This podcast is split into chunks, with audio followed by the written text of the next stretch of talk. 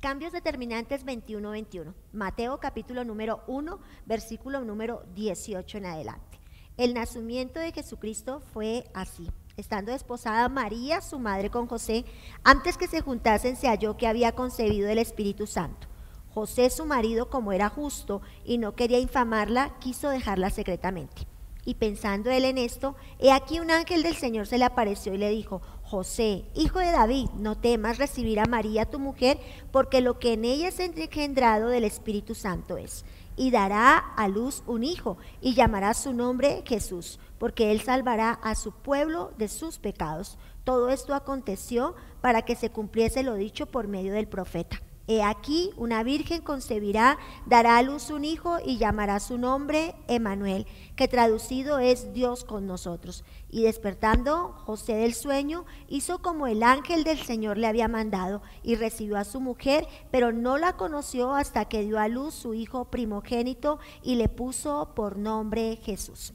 Mira, Hoy es un día muy especial porque es el día de poner por obra esos cambios determinantes. Hemos estado caminando y hemos dado inicio a este tiempo 21-21. Caminar en 21 días de oración, de ayuno, de palabra, para lograr cambios y acciones sobre todo basados en la vida de Jesús, en un hombre efectivamente poderoso, en un hombre cuyo ministerio eh, fue tan, tan efectivo porque accionó en su vida decisiones determinantes.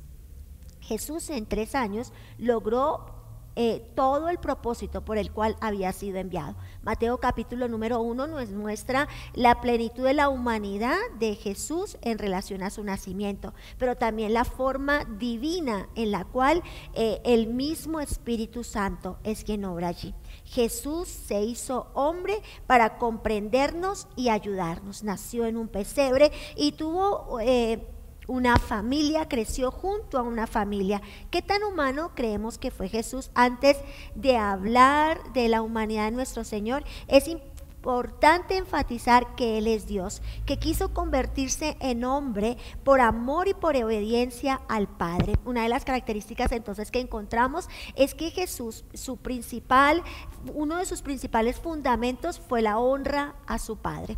Eh, recuerda bien, por favor, tomar nota, escribir, porque después de este tiempo que eh, culminemos estos 21 días, eh, la tarea es empezar a desarrollar esa vida fructífera y proyectarnos durante estos tres años a accionar en nuestra vida la mayor productividad, proactividad y lograr ese propósito que Dios estableció para nosotros aquí en la tierra y la obediencia al Padre fue el fundamento de la fe de Jesús. A diferencia de algunas religiones eh, en el mundo entero, el cristianismo no se sustenta en, en un lugar, en una nación, en un templo, en un idioma, en una cultura o en un periodo histórico. El cristianismo se sostiene en Jesús. La base del cristianismo es Jesús, la relación de Jesús con Dios el Padre y con el Espíritu Santo. Jesús nació de una mujer, nos dice el libro de Mateo. Pasó todo el proceso de crecer, de depender físicamente de los cuidados de sus, de sus padres terrenales. Tuvo que aprender a caminar, a leer. Tuvo que vivir una pubertad, vivir una adolescencia. Inclusive eh, se dejó... Em, vivir y, pasar por momentos totalmente humanos. Se convirtió en un hombre saludable, en un hombre lleno de energía, de capacidad. Jesús fue un ser humano que sintió hambre, que tuvo las necesidades básicas, que tuvo sed, incluso enfrentó y venció la tentación. Y la palabra cuenta que Jesús hacía muchas preguntas y enseñaba entonces seguramente Jesús también pasó por las situaciones de estrés, estuvo atribulado e incluso estuvo enojado. También se menciona que se quedaba sorprendido ante hechos de fe de las personas y la falta de fe también de otras. Jesús sentía compasión, era misericordioso y aunque no tuvo hijos, le gustaba, le encantaba estar con los niños. Todo indica que Jesús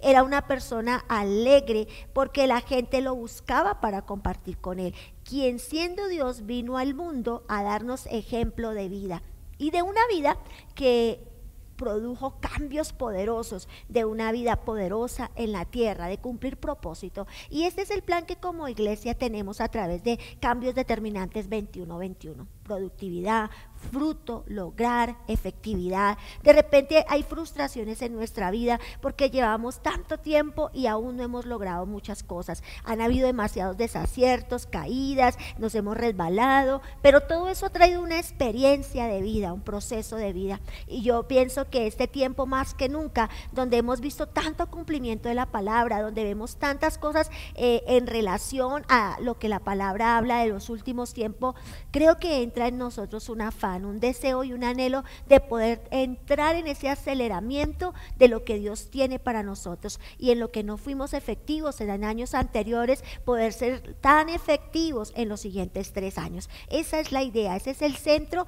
de 21-21. Cambios determinantes 21-21 eh, desarrollarán en nosotros la vida de Jesús misma y pensábamos que otro personaje puede llegar a ser tan efectivo, la Biblia habla de grandes personajes. La Biblia nos muestra grandes personajes como un David, eh, como un hombre de Dios como Moisés, la Biblia nos habla de un Pablo, pero definitivamente nuestra inspiración para lograr eh, los siguientes tres años de mayor efectividad deben ser Jesús. Jesús, quien fue lo suficientemente determinante, quien fue lo suficientemente ejemplar para ser imitado, para poder guiarnos y dirigirnos en relación a lo que soñamos, anhelamos y proponemos en los siguientes tres años de su vida. Mira, no sé, pero una de las cosas es que debemos entender que a través de cambios determinantes 21-21, los tres siguientes años de nuestra vida deben ser los años de mayor productividad.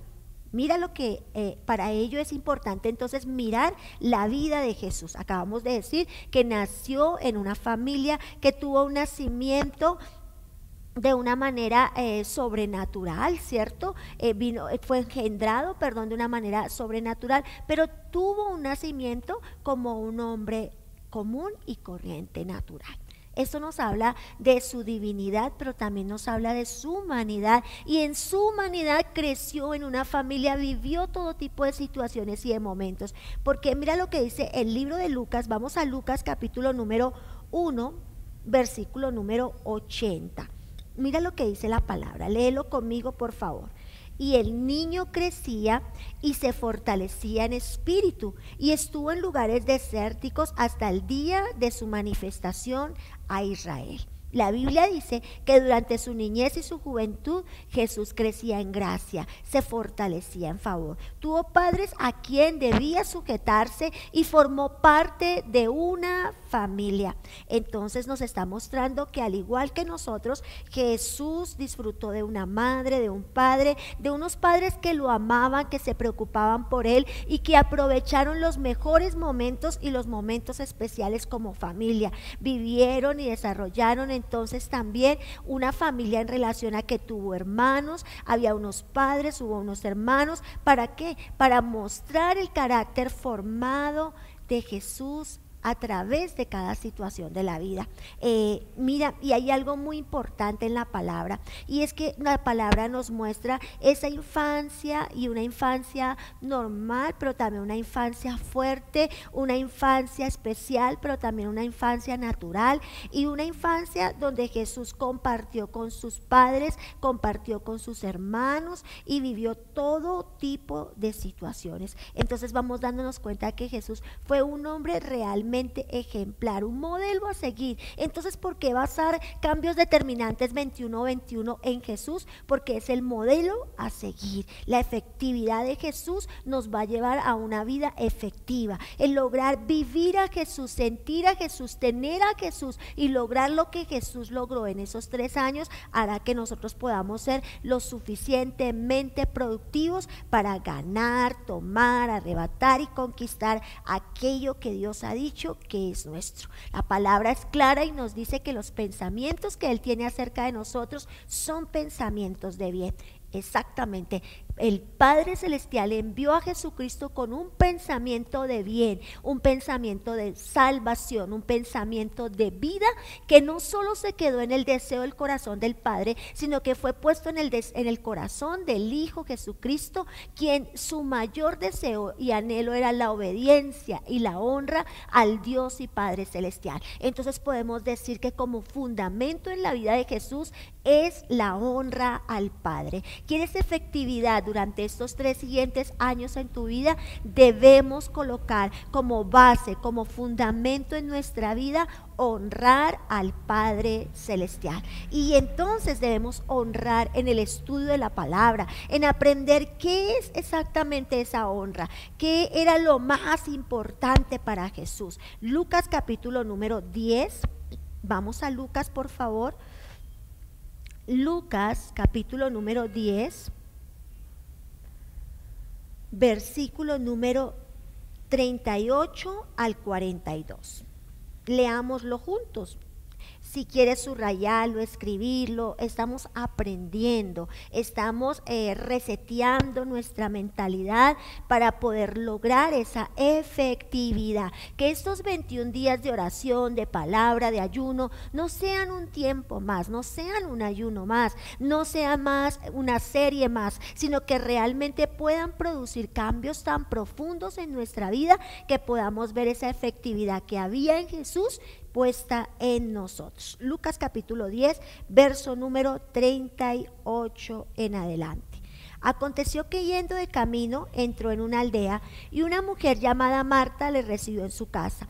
Esta tenía una hermana que se llamaba María, la cual sentándose a los pies de Jesús oía su palabra. Pero Marta se preocupaba con muchos quehaceres y acercándose, Señor, Dijo, perdón, Señor, ¿no te da cuidado que mi hermana me deja servir sola? Dile pues que me ayude. Y respondiendo Jesús le dijo, Marta, Marta, afanada y turbada estás con muchas cosas, pero solo una cosa es necesaria y María ha escogido la buena parte, la cual no le será quitada. La Biblia nos relata que Jesús cuando era joven adulto tuvo diferentes experiencias, disfrutaba de amistades como la amistad de Lázaro y de sus hermanas, además supo integrar su llamado y su misión con la vida diaria. Nota eso. Supo integrar su llamado y su visión con la vida diaria. Estamos hablando de tomar esas bases, ese fundamento de Jesús. Hablamos de la honra, pero también ahora estamos hablando que Jesús supo,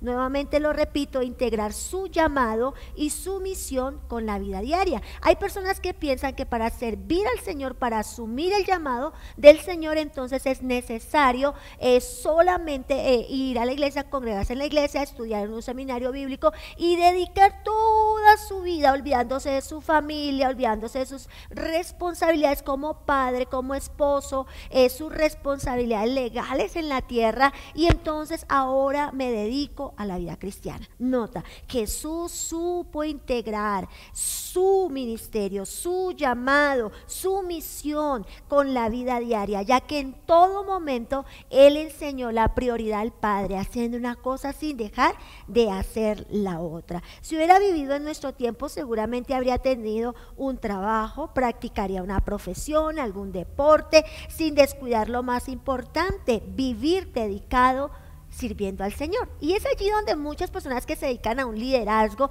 piensan que para servir al Señor entonces ya no van a tener eh, para trabajar, ya van a abandonar sus estudios y no, ese no es el deseo de Dios. Mira, el, una de sus prioridades en Jesús es que Jesús nunca abandonó del todo su vida, sino que él supo vincular, él supo articular bien su vida diaria, sus amistades, su familia, junto con su llamado, con su ministerio y también supo involucrar cada situación de su vida. No descuidó lo más importante, no solamente vivió, dedicado a servir a Dios, sino que justamente él pudo ser luz en todos los ambientes de su vida. Hay personas con ideas equivocadas en relación a lo que es ministerio y esto debemos de quitarlo de nuestra mente y de nuestro corazón. Cuando Jesús viene a una vida no viene para frustrar su vida, Jesús viene viene para impulsar su vida. Y por eso entonces eh, le dice a Marta, es necesario, María ha escogido esa buena parte,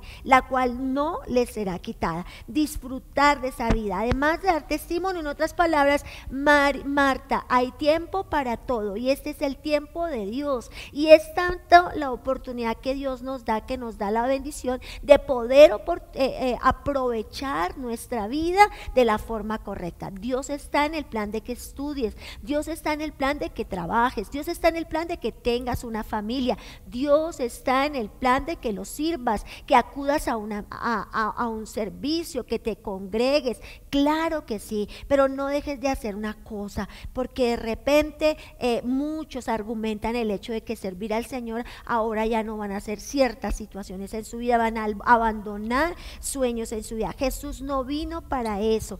Cada cosa tenía su tiempo. Marta estaba tan afanada, tan turbada en ese momento, pero lo que Jesús quería decirle es que este no es el tiempo de los afanes, este no es el tiempo de la cocina, este no es el tiempo de eso. Este es el tiempo ahora de esa buena parte, de la buena parte que escogió María, que no, no le va a ser quitada de repente la casa, de repente... Eh, eh, las cosas materiales van a ser quitadas, pero esa vida eterna, ese conocimiento, eso que estaba recibiendo en ese momento María, jamás le sería quitado. Y es allí, iglesia, donde nosotros tenemos que entender que cambios determinante 21-21 nos hace ser hombres y mujeres realmente ejemplares. ¿Por qué? Porque tenemos la capacidad de desarrollarnos en todas las áreas de nuestra vida. Eso es ministerio. Tú puedes ser un gran deportista y ser un servidor del Señor. Tú puedes ser un eh, gran profesional y servirle al Señor. Mira, no todos son llamados. La palabra es clara y dice, algunos, algunos, no a todos. El Señor estableció algunos como pastores, apóstoles, profetas, ¿cierto? Pero no dice que todos en la iglesia son pastores, que todos en la iglesia son esto. Porque por eso tenemos que ser lo suficientemente integrales, tenemos que ser lo suficientemente equilibrados para entender que debemos desarrollarnos en todas las áreas de nuestra vida. Dios no quiere mujeres solteronas, frustradas dentro de una iglesia diciendo, yo soy la sierva del Señor y yo amo al Señor y olvidadas de su vida emocional, de su vida familiar, olvidadas de ellas mismas. Dios quiere que tú le sirvas como mujer, pero que también te desarrolles como esposa, como madre, como profesional, que cumplas tus sueños, que no claudiques en tus sueños. Mira, ve de cambios determinantes 21-21, estamos hablando que nos están preparando para introducirnos en esa productividad que Jesús tuvo en la tierra, siendo hombre, logró esa efectividad. Y mira, la palabra es clara, Dios te quiere, Dios quiere que tú disfrutes la vida, Dios quiere que tú seas testimonio en tu universidad, en tu escuela, en tu colegio, en tu trabajo. Y cuando hablamos de testimonio, no es por la forma en la que hablas o la que vistes, no. Cuando hablamos de testimonio es porque tú vives y disfrutas una vida en la plenitud y en la felicidad del Dios Todopoderoso. Dios quiere que tú no caigas en frustraciones y en eh, ideas equivocadas donde Dios me llamó al ministerio y por eso abandono todo. No, si Dios te llamó al ministerio, amén, sírvele, pero no abandones tu familia, no abandones tu esposa, no abandones tu trabajo, no abandones esa carrera profesional que deseas desarrollar. Entonces, para ello, ¿qué es necesario? Bueno, hemos aprendido, vamos a hacer un pequeño resumen, hemos aprendido que la primera decisión que Jesús tuvo como determinante, base, fundamento en su vida fue la honra al Padre. No lo olvides, por favor. Esto es fundamental. Jesús vino a la tierra, pero tenía claro que su trabajo, su comisión y su llamado estaba fundamentado en honrar al Padre. Lo siguiente es que Jesús fue un hombre que creció en familia, un hombre de familia, con su madre, su padre, sus hermanos, y creció en una familia. Y a través de sus padres, de sus hermanos, él mostró un carácter formado. Lo siguiente que hablamos es que para Jesús también como fundamento y como algo muy importante es el hecho que Jesús fundamentó su vida en una vida equilibrada, en una vida de equilibrio. Jesús se quiere como un creyente equilibrado, que te desarrollas en todas las áreas de tu vida. ¿Cómo lograrlo entonces? ¿Cómo lograr estos dos fundamentos que Jesús Proverbios capítulo 4, versículo número 23. Vamos a Proverbios capítulo 4, versículo número 23.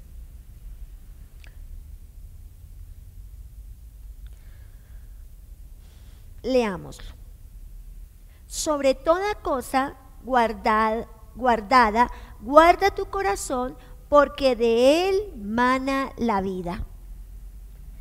Jesús conoció la tristeza de perder a su mejor amigo y Jesús sufrió tremendas decepciones en la vida. Sin embargo, en ningún momento dejó que su corazón se llenara de amargura. Todo lo contrario, siempre fue proactivo y se movió siempre al cambio. Una de las cosas que más entorpece, nuestra productividad es el hecho de permitir que el corazón se hiera, se dañe. Una de las cosas que debemos cuidarnos como último nos dice aquí la enseñanza es aprender a guardar, a cuidar nuestro corazón, a velar por esa área tan importante porque de allí emana la vida, emana, emana la productividad, emana en nuestra vida todo el fruto y el resultado emanará del corazón. ¿Qué tan sano está tu corazón? ¿Qué tan sana está tu vida en relación a esto? ¿Sabes? Eh, como creyentes debemos aprender de Él y guardar nuestro corazón de los sentimientos destructivos. Eh, lograrlo muchas veces va a traer sentimientos eh, de mucho ánimo, de mucha emotividad, de mucho esfuerzo, pero también de repente vamos a vivir momentos donde no logramos ciertas cosas y eso va a tender a afectar nuestra vida. Eh, no lograrlo o lograrlo no significa que te aísles,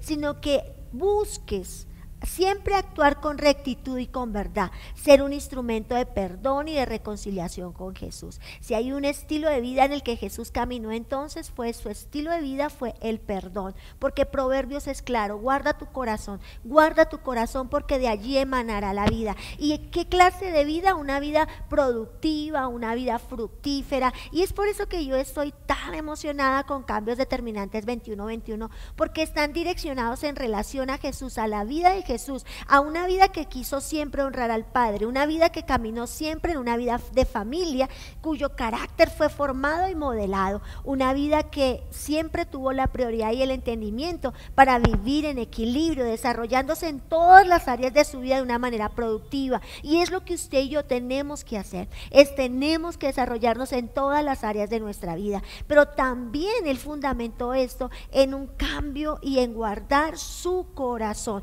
no que la amargura, el resentimiento, el rencor, las malas experiencias espirituales, las malas experiencias financieras, las malas experiencias familiares dañen y deterioren lo que Jesús quiere hacer en nosotros, esa productividad. Muchas veces las pérdidas hacen que nosotros nos detengamos en el camino. Muchas veces las malas relaciones hacen que nosotros vivamos una vida eh, prevenida, pensando que nos van a hacer, nos van a quitar. Y esas heridas en el corazón hacen que entonces tengamos secuelas y produzcan muerte. Y cuando la Biblia habla de esa muerte, nos está hablando de no solamente una muerte física, sino una muerte espiritual, emocional y financiera. Es el momento para que miremos nuestro corazón nuevamente. Es el momento para que analicemos cómo está nuestro corazón hoy y podamos decirle al Señor que si hay áreas en nuestra vida que se han dañado de fracaso, de frustración, de decepción, de desilusión, eh, que de repente le metimos tanta fuerza a un proyecto y no se dio y entonces terminamos desgastados, terminamos agotados y pensamos que hubo un fracaso y ese fracaso nos tiene sentimientos de amargura. Hoy es el momento para sacudirnos de toda esa situación. ¿Por qué? Porque tenemos que dar cambios determinantes para lograr una vida fructífera. Por eso hoy estamos modelando a Jesús en nuestra vida cuyo hombre es, un, es realmente un hombre ejemplar. Eh, podemos seguirlo a Él, podemos eh, anhelar parecernos a Él, podemos caminar en sus enseñanzas y podemos sobre todo eh, desear hablar, caminar y la productividad que había en Jesús. Como pastores hemos estado trabajando este tiempo para que la productividad de esos tres años sea un hecho en nosotros en el nombre de Jesús. Para que la productividad de esos tres años en Jesús pueda ser revelada, desatada en el corazón de cada uno de aquellos que hemos entrado en estos cambios determinantes. Aun cuando Jesús se hizo hombre, no se dejó dominar por su humanidad y siempre buscó actuar conforme a la voluntad de Dios. Muchas veces la humanidad va a querer dominarnos, la emoción, el sentimiento, la situación que estamos viviendo. Y todos tenemos sentimientos y pensamientos, pero no debemos dejarnos dominar por esos pensamientos, por, esos, por esas emociones o sentimientos, sino que debemos dejarnos dominar por nuestro Padre Celestial. Que nuestra conducta siempre sea,